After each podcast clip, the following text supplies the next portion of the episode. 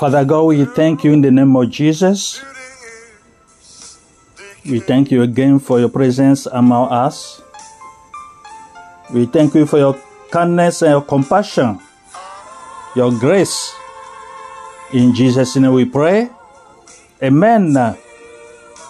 You have Pastor Happy Oklo from Minnesota in the United States of America. Good morning, the Christian world. Another day, another Sunday. We thank God. We are moving closely to the end of uh, 2023. Let us all keep praying, praying. God will be in control. The thought of uh, our message today is uh, beware of false prophets. Beware of false prophet. Before to start, listen. We live in a totally filthy world. It is not necessary to do an in-depth uh, depth analysis, use a magnifying glass or a special glasses to see this. On every street uh, corner, in the smallest details, the tent of uh, this world sparkles. Everything that was uh, abnormal is now become the normal. Hence, the difficulty for certain brothers and sisters in Christ to keep their white dress in this world, to know in which uh, source to dip or not.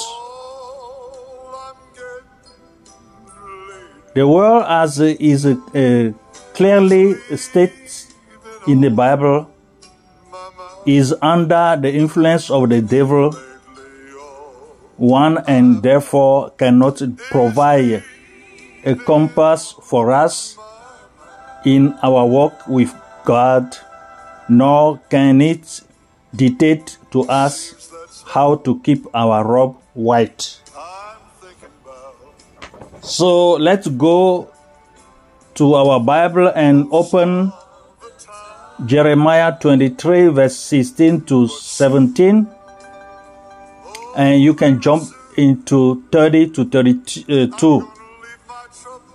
Also, the book of Matthew 7, verse uh, 15 to uh, 20. Take your time to read your Bible too, right? Thank you. Dear friend, Be aware of false prophet. Jeremiah himself, a prophet, said this to people of this time. Later, in his Sermon of uh, the Mount, Jesus addresses the same warning to the crowds who came to listen to him. And this message comes to us this morning as if it were addressed to us. And at the same time, it embarrass, embarrasses us because we feel that we are in a different time. First of all, there are no more prophets today, or so few. No more prophets as uh, they may have uh, existed in the time of Jeremiah, where they had an officially recognized function. At that time, the prophets were, as it were, part of the state's apparatus. They had uh, their place in the court of the kingdom of Judah. They were expected to speak in the same of God, but not in the abstract, not in a theory. They were expected to speak the word of uh, God on current events, on society, on politics, on justice, on relations with uh, other kingdoms. The prophet has no decision making authority, but they were recognized as having moral authority. That doesn't mean we did what they said, but they were given the right to express themselves, and they did so. Obviously, not all in the same way, and obviously, often in the disagreement with uh, each other. So, here is Jeremiah who calls his uh, colleagues, colleagues false prophets. You will say to me, by what right? What makes his word more authoritative than that of another? Word against word, who should we agree with? So, of course, in the retrospect, it is easy, right? Okay, for example, Jeremiah denounced the false alliances and compromises of those who repeated everything is fine. Jeremiah felt a threat coming and he linked uh, it not only to the warlike wishes of neighbor, neighboring kingdoms, but above all to the uh, behavior of the royal court itself. So the way in which it deny its values and its faith in God. The future proved him right. And that is why he was uh, remembered while we forget the uh, prophet who only said what made people happy. This is why the prophecies of Jeremiah are in the Bible alongside those of other prophets like Isaiah, Hosea, or Amos, who are also very critical of royalty and the state. Without forgetting Elijah, showing that spectacle politics it's not a modern invention, by the way. Last week, I found a big envelope in my mailbox most of you too, maybe. So, an envelope which voting materials election with an extraordinary choice, both in terms of the number of lists, each with its own shocking slogan, and the number of candidates, known or unknown. You will tell me, politicians are not prophets. Their function is not religious. They are careful not to speak in the name of God. Of course, yes, you are right. But exactly like the prophet, they speak out on current affairs, on society, on ethics, on relations with uh, neighboring countries. Today, all countries are our neighbors. They do it based on their convictions. At least that's what we must hope. Because they must capture attention, be listened to, create followers, people who will vote for them. So there is also paradox in the fact that politicians expect churches not to proselytize, especially not with uh, uh, the support of the state, while they themselves uh, are entirely dedicated to proselytizing and expect from the same state that is provides them with a platform to make themselves known. Political parties have in common with religious communities, parishes, churches that uh, they are communities group around a system of belief and representations. But that's not all that units them. The parties also have their rituals, their liturgy, if I dare say so. They cannot, and their preachers. They also cultivate values such as personal commitment and a sense of belonging. And then they also have their authorities, their more or less democratic hierarchy, not to mention their more or less transparent financing.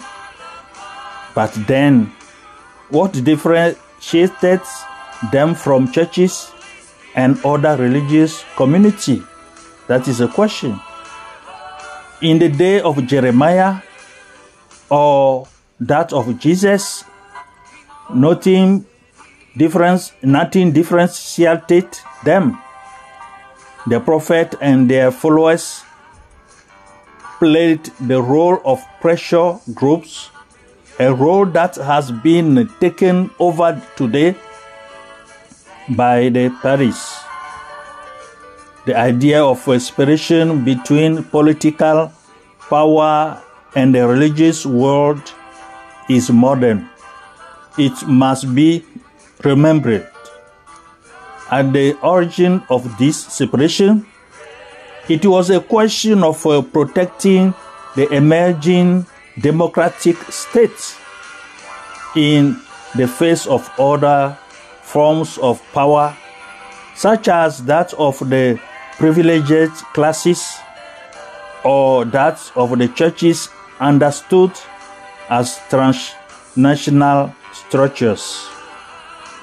Later, we developed the idea, increasingly present today, that religious belief represented a danger for society.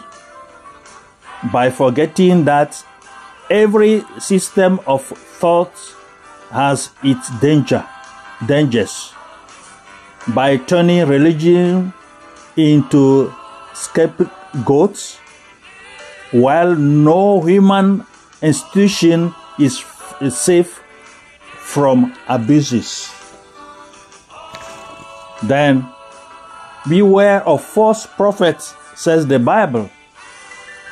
This warning, which runs throughout the Bible, retained its uh, significance today, not only in the church, but uh, also in society. You looking for that city right now? And it is also to us that Jeremiah says,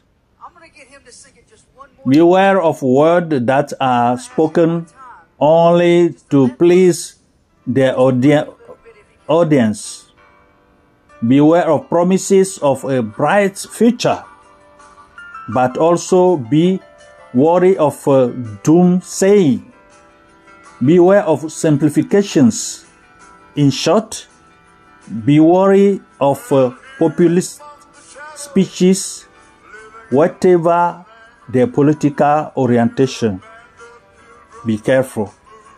But then, who should be believe? Who should you follow? Who should you vote for? Jeremiah doesn't give the answer.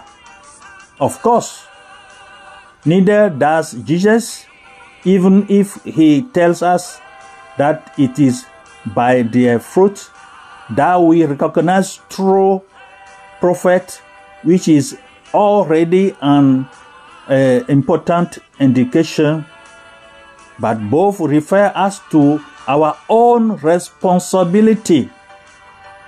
They invite us to give up the idea that it is simple and easy. No discernment is complicated. You have to have a discernment spirit given by the Holy Spirit only. But losing interest because it is complicated is uh, even worse. The responsibility for discernment belongs to us, a value there to uh, uh, to as Christians.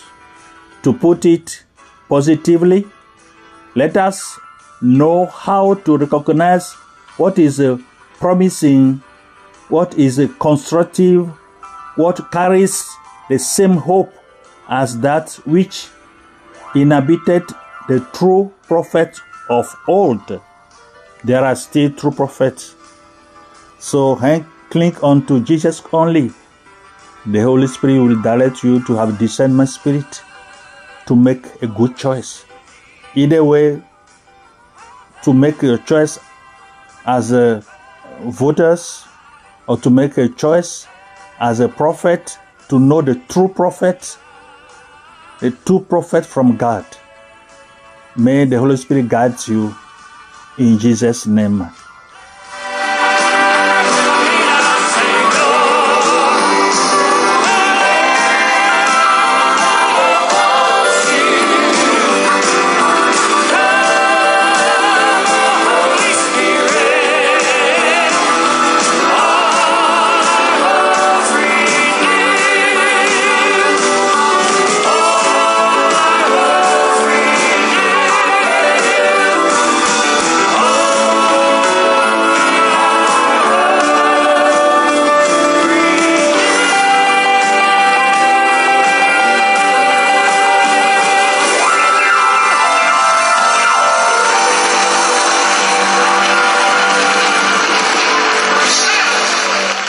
Don't forget to visit our podcast, God is Able Ministry, on the seat and call. And you can make your choice. uh, listen to our biblical teachings in English, in French, and in Ewe or Mina. Keep sharing with your friends or families, and keep praying, praying, praying, and cling on to Jesus only, and be guided by Him only. In Jesus' name.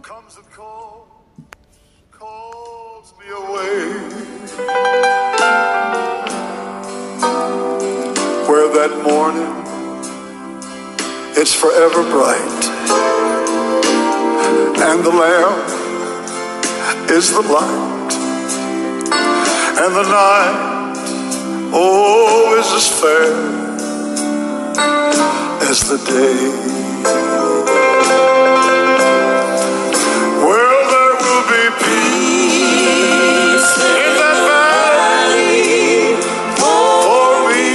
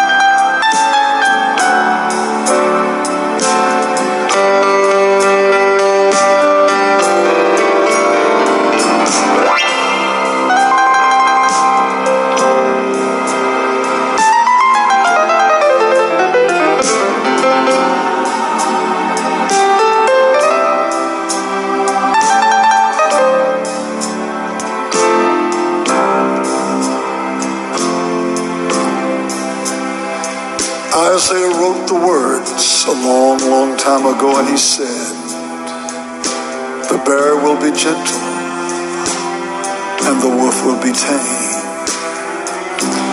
He talked about the lion laying down by the lamb. He said, The beast of the wild will be led by a little child, and I'll be chained oh, from this creature that I am. Sing that verse again, please. Well, the bear will be gentle, and the wolf will be tame, and the lion shall lay down by the Lamb. He said, The beast of the wild would be led by a little child. I'll be changed from this creature that I am.